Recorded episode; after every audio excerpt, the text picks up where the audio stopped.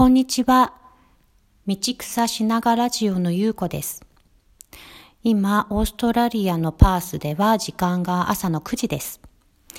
子供たちを朝学校に送り届けた後、ちょっとこう、忙しい朝だったので、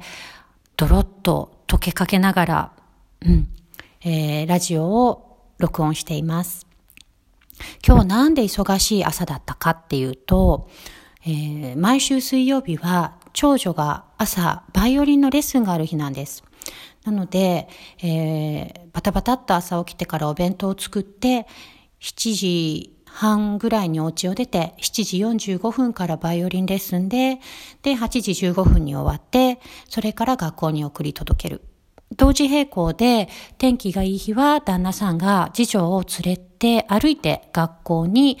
ドロップオフしてそれから会社に行くっていうのでなんとかやりくりしてる日ですね。うん。そうなんですけど今日起きたら旦那さんの顔がむくって目の前にあって、えー、今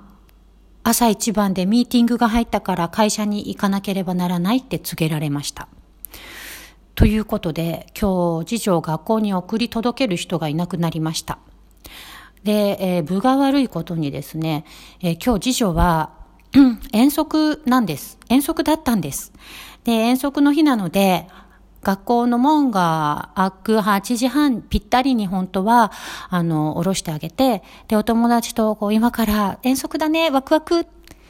てしながら、うん、先生のね、指示に従って、水筒をね、えー、ここに持ってきなさいとか、ランチボックスここに入れなさいって、名札つけなさいっていうのを一緒に支度して、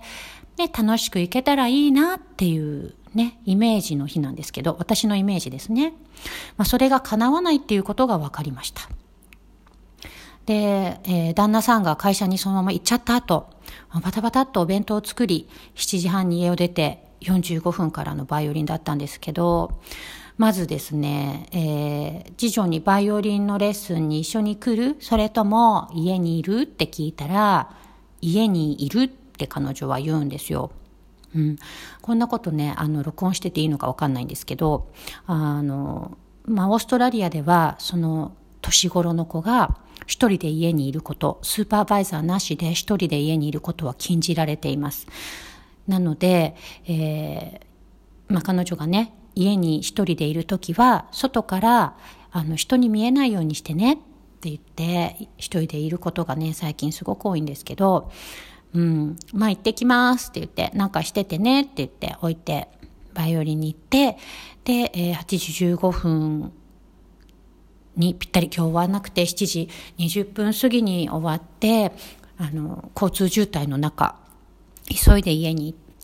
って、急いでまた子供をピックアップして、えー、学校に送り届けたんですけど、うん、そうですね、8時45分過ぎ、もうギリギリになっちゃいました。学校に着いたら、あの、次女のね、お友達が二人をもう教室からわキャわキャわキャって出てきて、もうエマエマエマエマ、今日遠足だよってもうすっごい盛り上がっていて、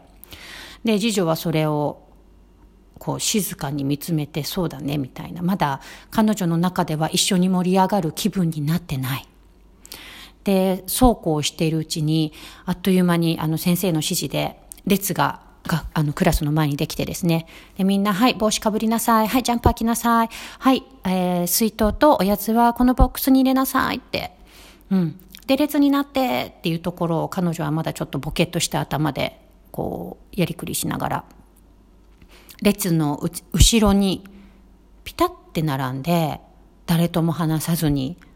スチャスチャスタスタスタスタってこう列の後ろのしんがりをあの務めるかのように歩いて去っていきました。で、えー、ね「いってらっしゃい」って言うとにっこり笑うんですけどその後はですね、まあ、しんがり役っていうか、うん、後ろにいる私を振り返りもしない、右も見ない、左も見ない、とにかくまっすぐ列についていきますみたいな、こう、テクテクテク、行く彼女を見つめながらですね、うん、彼女は本当に後ろも見ずに私を振り返らずに大きくなっていくんだなーって思って、なんかちょっと寂しくなっちゃいました。うん。なんかね、そういう子なんですよね、次女はいつもあの、あの、教室でも、行ってらっしゃいって言ったら、行ってらっしゃいの時だけニコって笑って、もう教室の中に入ったら違う顔なんです。私を振り返りもしない。もうその中に入っていくんですよね。で、なんか、うん、ちょっと寂しく感じてしまう私がいます。さらにそれを見ながら、あの、今日はね、自分の中にね、その、遠足だよって言いながらね、こう子供たちがわきゃわきゃ行くイメージを勝手に作っていたので、まあそうなんなかったっていう、こう残念な思いがね、ムラムラムラっとこう湧き上がってきて、なんか私の中で勝手にね、寂しくなっちゃいました。まあ、彼女はそれでハッピーかもしれないし、彼女がどう考えてるかは全然わかんないんですよね。私のイメージと現実のキャップっていうだけで、なんか自分でね、こう罪悪感というか、うん、上の子の都合に合わせてて、下の子の都合に合わせてあげられなかったっていう、こう罪悪感みたいなものが、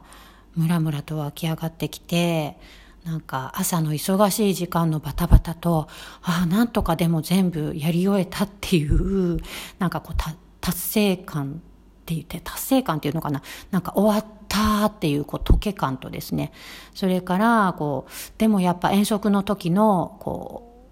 う、盛り上がる感じと違ってしまった現実のギャップっていうものにこう自分でちょっと後悔みたいなうん、責める感があったりとかですね。いやいや、でも、あの、辞書が本当は何を考えてるかっていうのは、全然わかんないよっていう、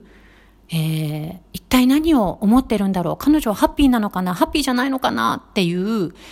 えー、わからないからのモヤモヤ感と、いろんなものが私の中で交差して、そしてなんかこう、ドロドロンって疲れて、しばらく放心状態でした。うん。なんかね、ね、ちょっと前まですごく子供、子育て大変で、毎日ね、追われるように生きていたのが、もうね、次女が今度振り返って、くれもせず、くれもせずというか、振り返りもせずに、ね、あの、なんていうのかな、学校という場に入っていくというだけで、すごく寂しい思いをするっていうのもなんかね、勝手だなって思ったりしますが、うん、まあここまで大きくなった。ああ、でも振り返りもせない。なんかそうですね。私さっきからこの言葉を繰り返していますが、なんかですね、やっぱりちょっと寂しいですね。うん。もう本当不思議です。あのー、下の子がやっぱ6歳になる、5歳、6歳になるまで本当に大変だったんですけど、今7歳になったところで、今度寂しくなってる自分っていうのがね、本当に、あのー、笑っちゃいそうになります。余裕ができたっていうことなんでしょうね。ねだから今1歳、ね、赤ちゃんを育て、子育て中のお母さん、あの赤ちゃん育ててるお母さん、それからまあね、1歳、2歳、3歳の子を育ててるお母さんに、ね、ずっとじゃないからねってとりあえず伝えたいですね。うん。私が赤ちゃんを育ててる時とか、1歳、2歳、3歳の時っていうのは、ずっとじゃないからさ、今を楽しんでって言われても、もう何言ってんのもう本当大変で、そんな先のことなんて見られないし、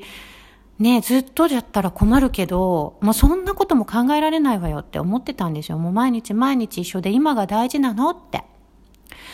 だけどやっぱり、そうですね、7歳ぐらいになると、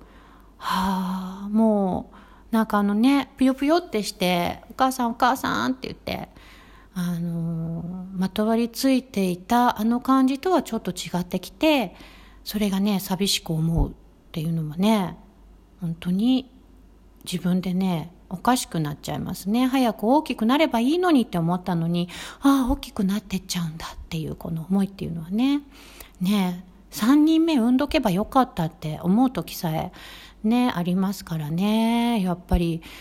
不思議です。このお母さんっていう職業は大変だった時のことを忘れるわけじゃないけど忘れられちゃうっていうのがいや面白いなって思います。うん、だからね小さい子を育ててらっしゃるお母さんには本当今あの上が10歳下が7歳になった身から言わせてもらうと今向かい合赤ちゃんとね自分のお子さんと向かい合ってできることを全部楽しんでおいていっぱい思い出を作っておくのがいいよ思いっきり楽しむのがいいよ遊び心を忘れないでねって